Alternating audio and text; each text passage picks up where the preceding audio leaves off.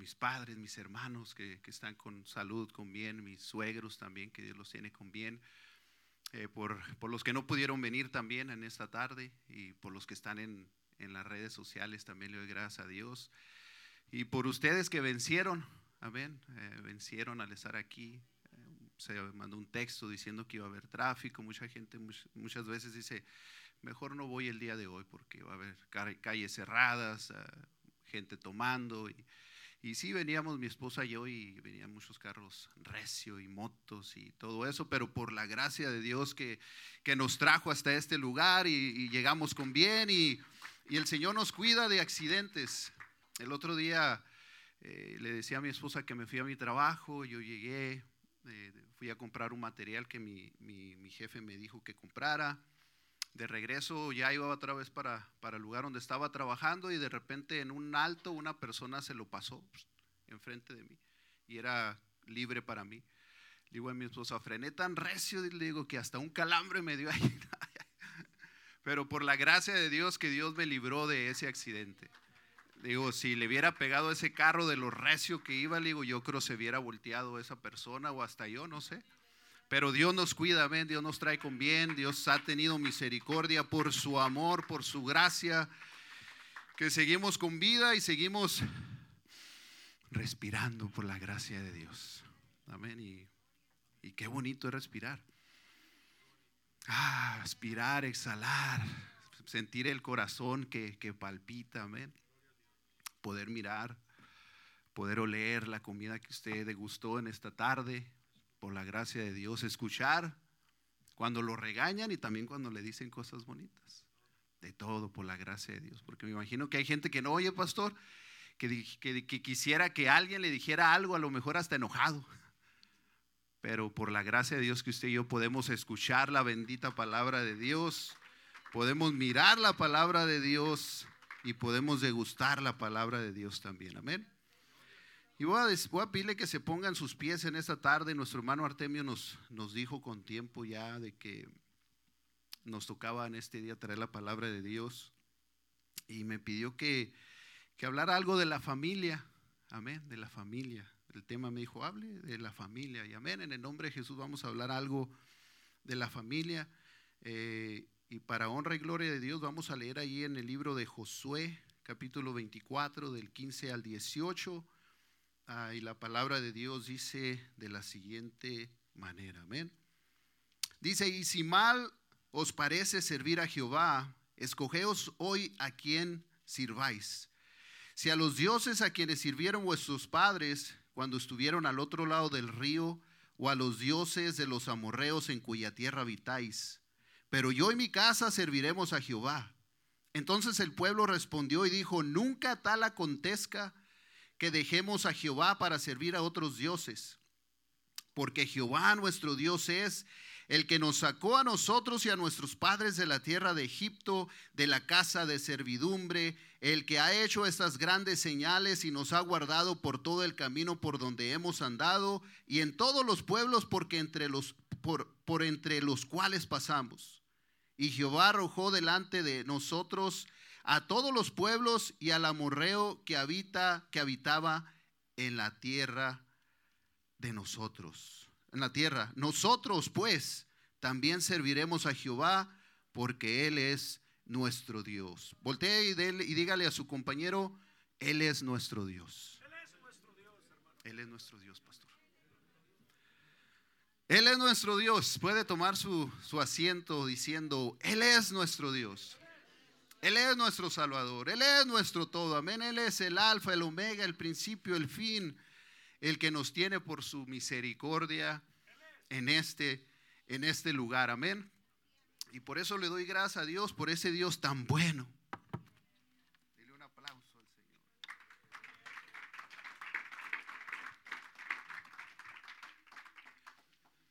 Y aquí en este, en este capítulo de 24 eh, sin duda se llama discurso, y despedida de Josué. Amén, está hablando, está hablando, eh, dice la palabra que Josué reunió al pueblo de Israel eh, y, sin duda reunió a todas las tribus y, les dijo lo que el Señor le, había dicho. Dice, Jehová ha dicho de esta manera y les empieza a decir de dónde habitaban sus padres y que servían a dioses extraños.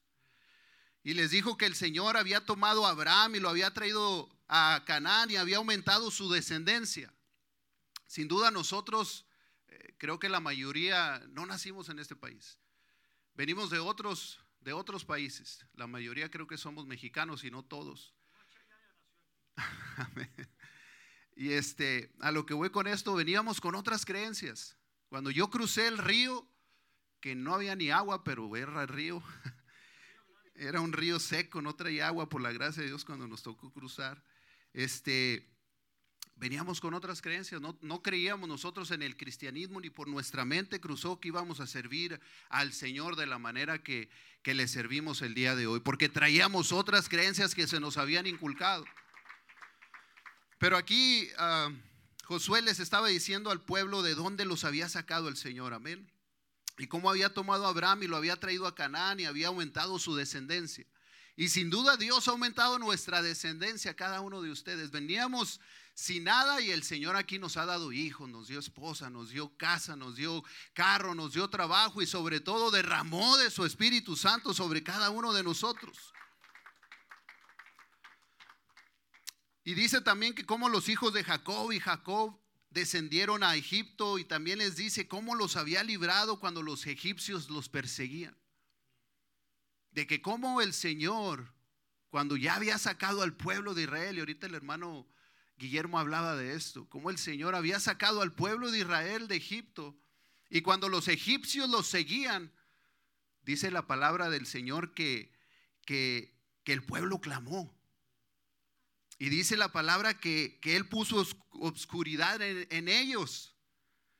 Y dice el Señor que, que sus ojos, dice, los ojos de ellos vieron cómo el Señor los rescató y los hizo pasar en seco por el mar.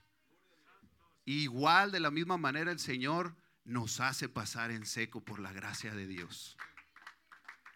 Cada uno de nosotros hemos visto milagros en nuestras familias.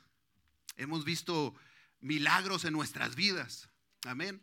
Hemos visto situaciones de las cuales Dios nos ha librado de enfermedades con nuestros hijos, con nosotros mismos, con nuestras esposas.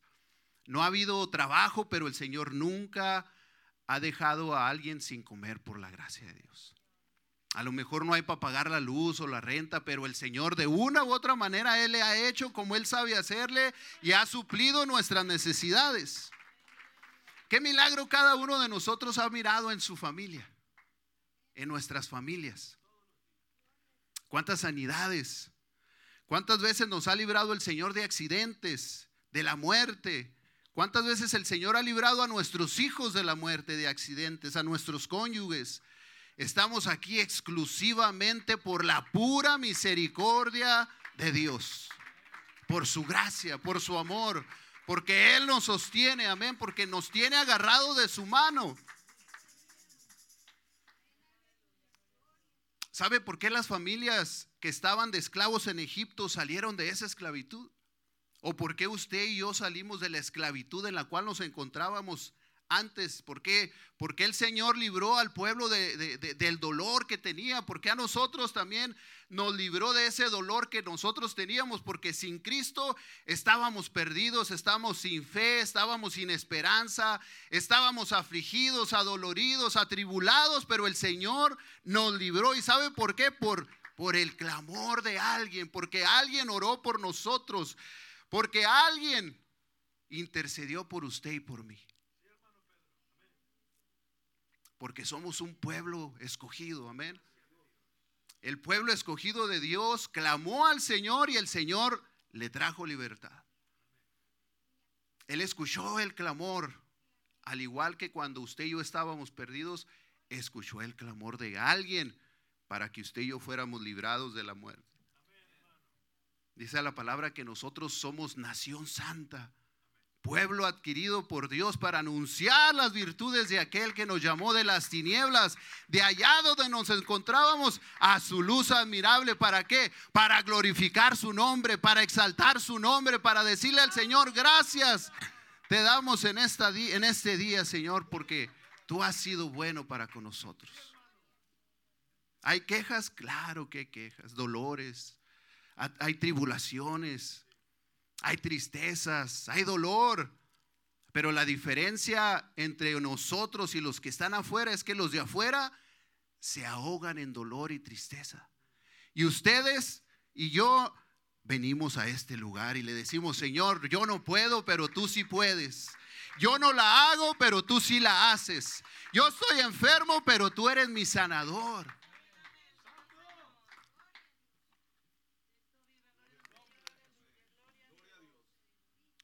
Tú eres mi sanador, tú eres mi salvador. Todo es todo esto sin duda es bien importante, hermanos, ya que la comunión y la comunicación con el Señor es fundamental en, en cada uno de nosotros. Es indispensable eh, para nuestras familias, amén. En Éxodo 3, 7 dice la palabra que, que dice la palabra que el Señor había visto la aflicción del pueblo y escuchado su clamor. ¿Usted cree que el Señor escucha su oración? ¿Usted cree que el Señor escucha su clamor? Entonces, ¿por qué usted duda en ocasiones? ¿Por qué en ocasiones dudamos? Y todos aquí podemos decir, yo nunca he dudado, pero cada uno de nosotros hemos dudado, de alguna manera. Hemos estado en situaciones bien difíciles en nuestras vidas de, de dolor, de infelicidad, de enfermedades. Y, sabemos que tenemos a un Dios grande y un Dios poderoso, que, que todo lo puede, que no hay nada imposible para Él. Pero ¿por qué dudamos? Todos en un, en un, momento de nuestra vida hemos dudado. En la palabra de Dios vemos los hombres y mujeres de Dios que en ciertas ocasiones dudaron. Pero ¿sabe cuál es la diferencia? Que, que a pesar de que dudamos, perseveramos. Estamos sentados en una silla aquí, esperando la voluntad de Dios, esperando que Dios haga el trabajo, confiando en Dios, depositando nuestra fe y nuestra esperanza en Dios. Porque a su tiempo Él escuchará el clamor, Él escuchará su oración, Él escuchará cuál es su petición. Y dice la palabra, deleítate a sí mismo en Jehová y Él te concederá las peticiones de tu corazón. ¿Cuál es tu petición? ¿Cuál es tu necesidad? ¿Cuál es mi necesidad?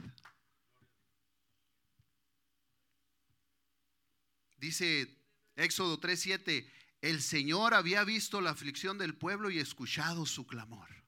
Dijo luego Jehová, bien he visto la aflicción de mi pueblo que está en Egipto y he oído su clamor a causa de sus exactores, pues he conocido sus angustias. ¿Acaso el Señor no, conocerá cuál es nuestra necesidad?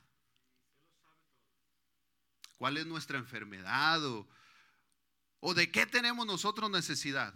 Estamos aquí por una razón, porque creemos en Dios y necesitamos de Dios. Él, Él necesitará de nosotros. Nosotros necesitamos de Él. Por eso estamos aquí para, para decirle gracias Señor porque tú eres bueno. Nosotros tenemos que poner en las manos de Dios a nuestros hijos, a nuestro cónyuge, a nuestra familia. Dios claro que escucha las oraciones, claro que mira nuestras aflicciones. Ahora usted tiene preocupaciones, dice Filipenses 4:6, por nada estés afanoso. Tenemos culpa, nos sentimos culpables. Oh, he cometido tantos errores, he cometido tantas faltas, he cometido tantos pecados, me he equivocado con mi esposa, me he equivocado con mi esposo, me he equivocado con mis hijos. Sentimos culpabilidad. Dice la palabra de Dios en primera de Juan 1:9, si confesamos nuestros pecados, él es fiel y justo para perdonar todos, todos nuestros pecados. Nuestro pastor nos enseña y dice, no somos lo suficientemente pecadores para que el amor de Dios no nos pueda perdonar. El amor de Dios es tan alto que no podemos ir arriba de Él. El amor es tan bajo que no podemos ir abajo de Él. El amor de Dios es tan grande, tan ancho que no podemos ir afuera de Él. No somos lo suficientemente pecadores para que el amor de Dios no nos pueda perdonar. ¿Tiene ansiedad? ¿Alguien ha sufrido de ansiedad? A lo mejor yo le he sufrido y ni cuenta me he dado. No sé qué se siente, pero no sabemos porque a veces nos sentimos tristes, sin ganas de hacer nada. Estamos sentados a lo mejor pensando, pensando, y no sabemos qué tenemos. Pero dice la palabra que si tenemos ansiedad, ahí en primera de Pedro 5, 7 dice, echando toda vuestra ansiedad sobre Él, porque Él tiene cuidado de nosotros.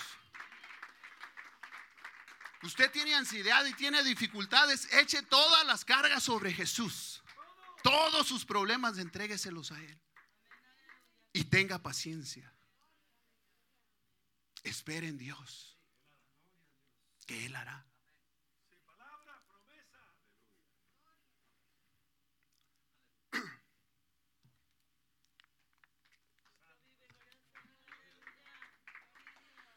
Miedo. ¿Cuántos de nosotros hemos sentido miedo? Todos los días. Ahorita mi esposa dijo, ella venía manejando y pasó una moto como a 100 millas por hora ahí enseguida del carro. Y usted, usted sabe cómo se oye cuando una moto pasa, ni la espera uno y pasa rápido. Hasta se destantea uno. Y dice mi esposa, ay, dice, qué miedo sentí que la moto nos golpeaba. Yo el día que enfrené, que un calambre me dio, ay, que hasta me vaya. Así, tuve miedo porque dije, ya le pegué. Sentí la troca de, de la compañía arriba del otro carro. Y no nomás ese tipo de miedos, hermanos. Hemos tenido miedos en ocasiones a lo mejor de alejarnos de Dios. ¿Ha tenido usted miedo en ocasiones de perder a su familia, de perder a sus hijos, de perder a un ser querido? Pero ¿sabe qué dice la palabra? Que si usted tiene miedo, dice Isaías 41:10, no temas. No temas porque yo estoy contigo, dice el Señor. El Señor está con nosotros. Somos el pueblo de Dios. No somos cualquier persona, somos real sacerdocio, somos nación santa, pueblo adquirido por Dios para anunciar las virtudes de aquel que nos llamó de las tinieblas a su luz admirable. tenemos un título tan precioso y que se nos dice, somos hijos de Dios. En mi trabajo un amigo me dice, tú eres aleluya, ¿vale? Digo, por la gracia de Dios. Claro que glorifico y exalto el poderoso nombre de mi Rey, de mi Salvador, de mi Jesús. Sin duda el Señor escucha nuestras súplicas, nuestras oraciones, nuestro clamor. El Señor está con nosotros. ¿Sabe por qué nos cuesta confiar? ¿Por qué nos cuesta orar? ¿Por qué nos cuesta clamar? ¿Sabe por qué nos cuesta leer la palabra? ¿Sabe por qué nos cuesta hacer todo eso? Porque la lucha del ser humano está en la mente. Y ahí es donde el enemigo constantemente está mandando sus dardos. De duda, de tristeza, de dolor, de flojera, Ahí está mandándolos constantemente. Y, sabe por qué? ¿Por qué dudamos para orar? ¿Por qué dudamos para leer la palabra? ¿Para venir a la iglesia? El enemigo hace todo eso. Y lo hace por la razón de que sabe que si nosotros hacemos todo eso, somos poderosísimos. Con la sombra de Pedro sanaban los enfermos. Pondrán las manos sobre los enfermos y sanarán. Pero en ocasiones dudamos de poner las manos sobre alguien porque en peligro y, se enferme más. Pero la palabra dice que somos hijos de Dios. Y como familia tenemos que enseñarle a nuestros hijos, enseñar a nuestra esposa. Y en ocasiones nuestra esposa nos tiene que también enseñar a nosotros. Que tenemos un Dios poderoso, que Él todo lo puede. Y no debemos de dudar porque si la palabra de Dios me dice, pondrán sus manos sobre los enfermos y estos sanarán, es porque van a sanar, lo prometió el Señor y si lo creemos, así va a ser. Hermano, y eso se lo transmitimos a nuestros hijos. Pero si les transmitimos duda, ellos van a decir, no, no, no, mi papá, mi mamá no hacen eso. Pero si ellos nos miran, van a hacer eso. ¿Por qué? Porque ven que es un estilo de vida para nosotros. Eso es la razón por la cual nos da sueño, nos da cansancio, nos da flojera. En ocasiones pensamos que no necesitamos hacerlo. Recuerde que el trabajo del enemigo no es matarnos, sino destruirnos en vida. Él no puede matarlo a usted, porque la voluntad de Dios es sobre todas las cosas. Él quiere matarnos, pero él no puede. Por eso quiere destruirnos en vida, destruir su familia, destruir sus hijos, destruir su esposa, su esposo, destruir su casa, su trabajo. Porque él sabe que al destruir a alguien de su casa, destruye a todos. Por eso cuide a su familia. Tráigalos a la casa de Dios. Incítelos constantemente. Hábleles de la palabra de Dios. Denle un aplauso al Señor.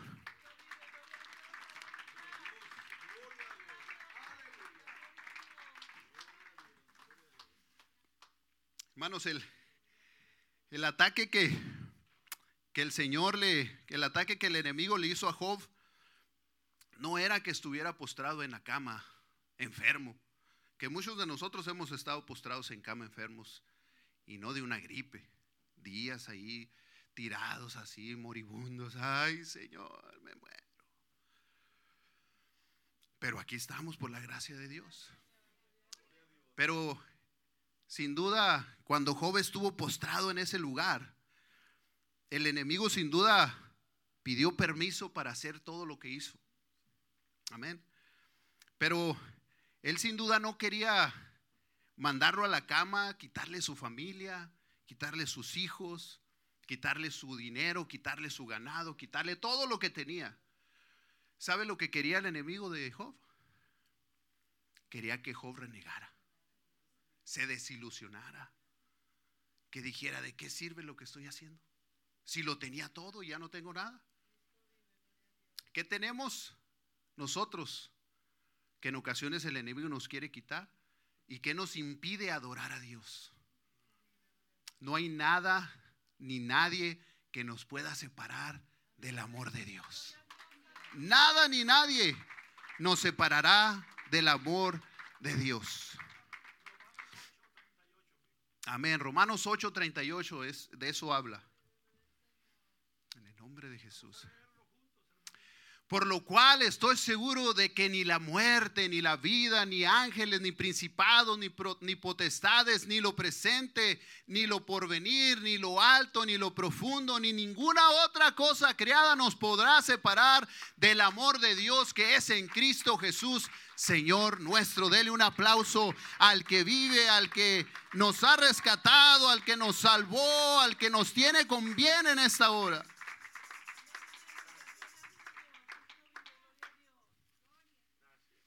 Y Job lo único que hizo, postrado ahí en su cama, fue confiar en Dios. Esperar. Y, la espera, hermano, no es fácil. Somos desesperados. Y más los mexicanos. Somos desesperados porque queremos que los problemas, que las enfermedades se solucionen ya. Estoy enfermo, Señor, mañana ya quiero ir al trabajo. Duré yo una semana en cama una semana.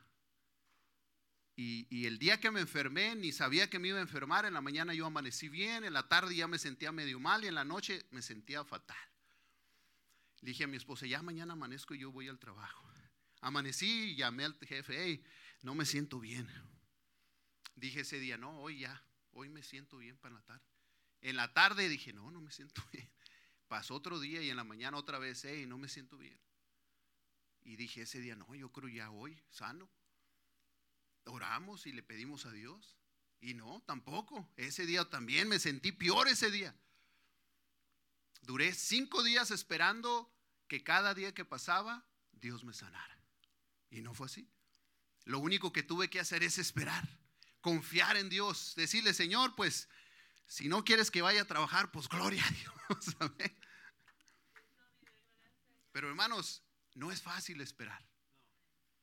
Pero Dios dice que, seamos que perseveremos, que, confiamos, que confiemos Pacientemente esperé en Jehová y Él oyó mi clamor. Él escucha nuestro clamor. Él escucha nuestras oraciones. ¿Cuál es tu problema? ¿Cuál es tu necesidad? ¿Qué es lo que te aflige? ¿Acaso no tenemos un Dios poderosísimo, dueño del universo, que no se limita, más aparte que tiene todo bajo control? Tu problema se va a solucionar. ¿Cuándo? No sabemos. Solo espera en Dios, en el tiempo de Dios. Servimos, servimos a un Dios que, que todo lo puede. Amén.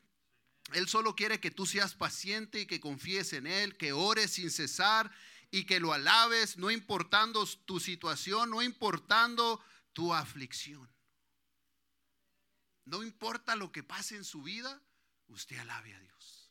Usted glorifique a Dios. Usted levante sus manos y dígale al Señor, gracias. Gracias por lo que está pasando.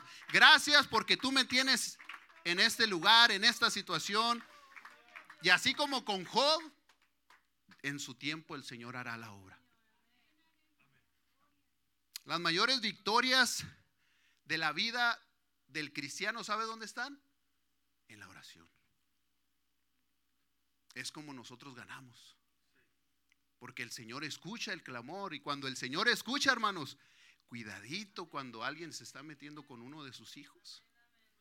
Porque el Señor va al rescate. No como Superman ni como Spider-Man, no, no. Como todopoderoso.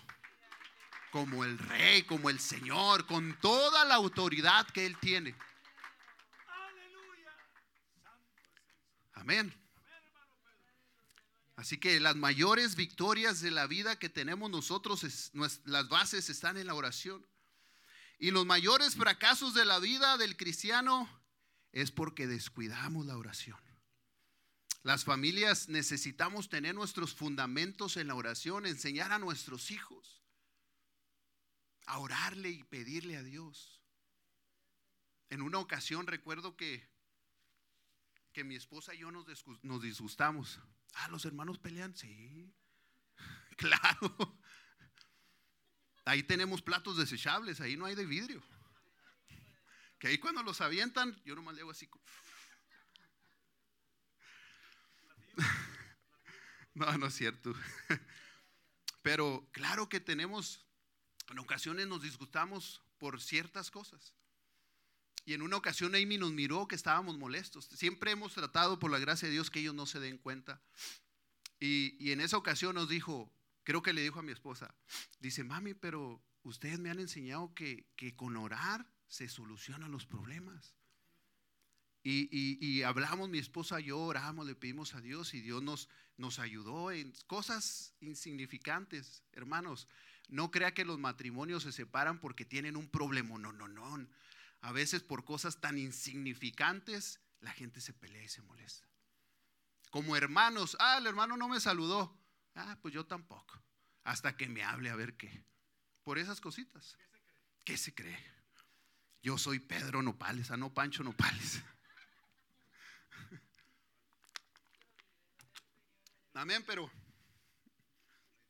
pero sin duda los mayores fracasos de la vida de nosotros los cristianos es porque descuidamos la oración. Y las familias necesitan tener los fundamentos en la oración, amén. Así que hermano, hermana, no dejes de orar. Dios escucha tu oración. Solo tienes que confiar en Él. Escuchaba un, un testimonio de un predicador. Y este predicador dice que llegó una señora lo paró en un lugar y le dijo, pastor o predicador, dice, disculpe, quiero que ore por mi hijo. Y le dijo el predicador, amén. Dice, vamos a orar. ¿Qué, ¿Cuál es la necesidad de su hijo? Y la señora le dice al predicador, eh, anda con malas compañías, no va a la iglesia. Dice, amén, vamos a orar. Empezó el predicador a orar por ella, por el hijo. Y ya acabaron de, de orar. Y ya le dice la señora, gracias, gracias por orar.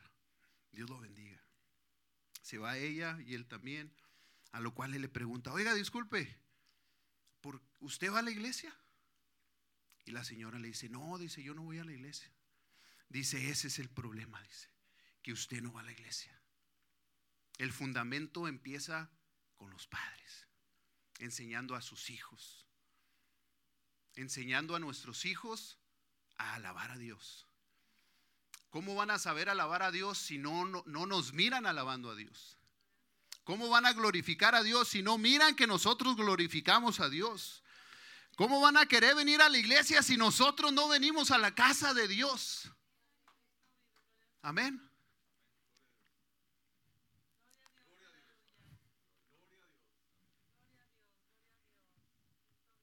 Es muy importante que como padres de familia inculquemos a nuestros hijos a venir a la casa de Dios. Y a lo mejor usted podrá decir, hermano, pero sus hijos no vienen a la casa de Dios. Los hemos enseñado les hemos dicho. Les di el ejemplo de Amy. Nacieron en la iglesia. Fueron bautizados, presentados, fueron bautizadas en la iglesia. Crecen y toman sus decisiones. Y en ocasiones no podemos nosotros hacer mucho más que orar, clamar. Y en su tiempo el Señor escuchará el clamor, escuchará la oración. Muchos de nosotros somos el vivo ejemplo de ese clamor, de esas oraciones. Porque andábamos desbalagados, sin fe y sin esperanza, pero alguien estaba orando por usted. Alguien estaba orando por mí. Y por la gracia de Dios estamos aquí en este lugar. Y podemos dar testimonio que la oración puede, que, las, que el clamor puede, amén. Y que si esperamos en Dios en su tiempo, Él hará la obra. La familia es algo muy importante, hermanos. Amén.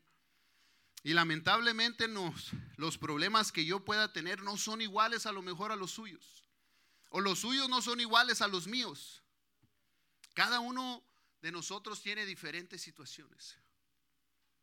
Hay quienes tienen problemas serios y hay quienes no tienen problemas tan serios. Hay quienes a lo mejor nos podemos ahogar en un vaso de agua y hay quienes a lo mejor no es nada. Amén. Sus hijos no batallan con los que los míos batallan. Todos batallamos, amén. Todos batallamos a lo largo de la vida.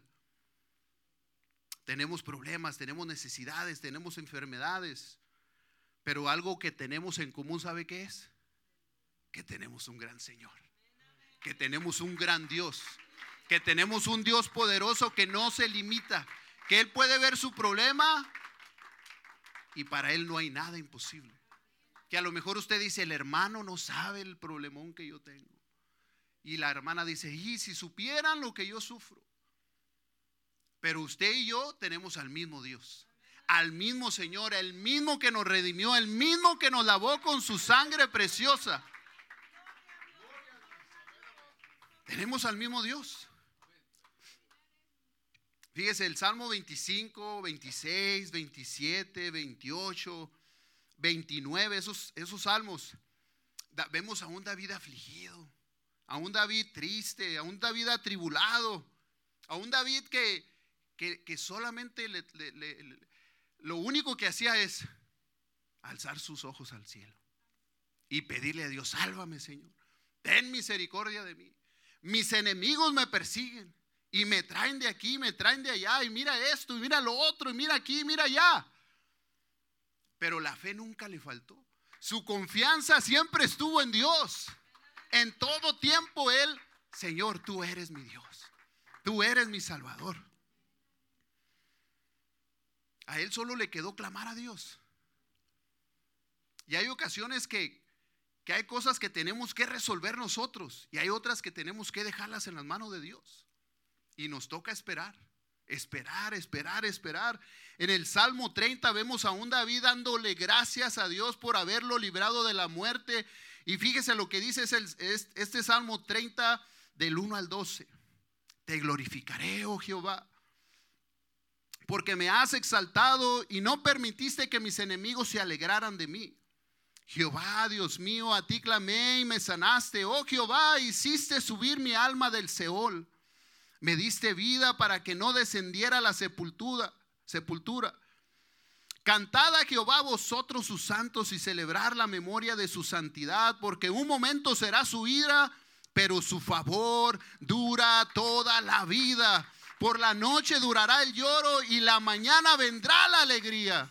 En mi prosperidad dije yo, no seré jamás conmovido porque tú, Jehová, con tu favor me afirmaste como monte fuerte, escondiste tu rostro, fui turbado. A ti, oh Jehová, clamaré y al Señor suplicaré. ¿Qué provecho hay en mi muerte cuando descienda a la sepultura?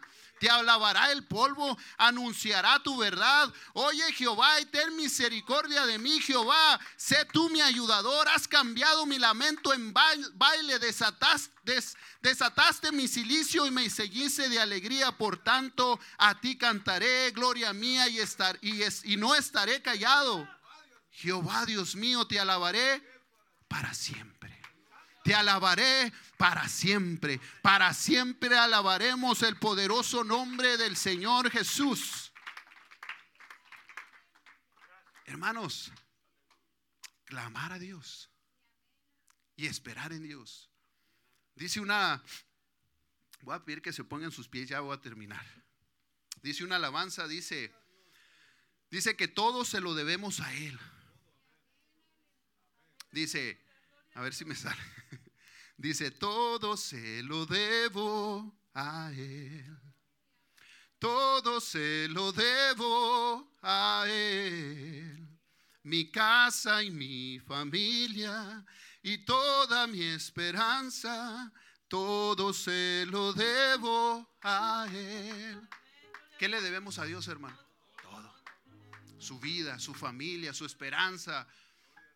Confía en Dios aprendamos a esperar en Dios, a confiar en Dios y a clamarle a Dios y, y todo lo que suceda, ir a Dios. Porque no tenemos otra alternativa. Usted se podrá hacer a la izquierda o se podrá hacer a la derecha, pero el camino es Cristo. Y todos los caminos que usted quiera tomar lo van a llevar a la perdición. Pero el camino es y seguirá siendo Jesús. Dele un aplauso, que Dios los bendiga.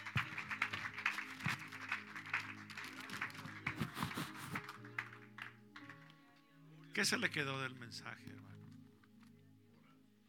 Tráigame aquel cuadro donde está.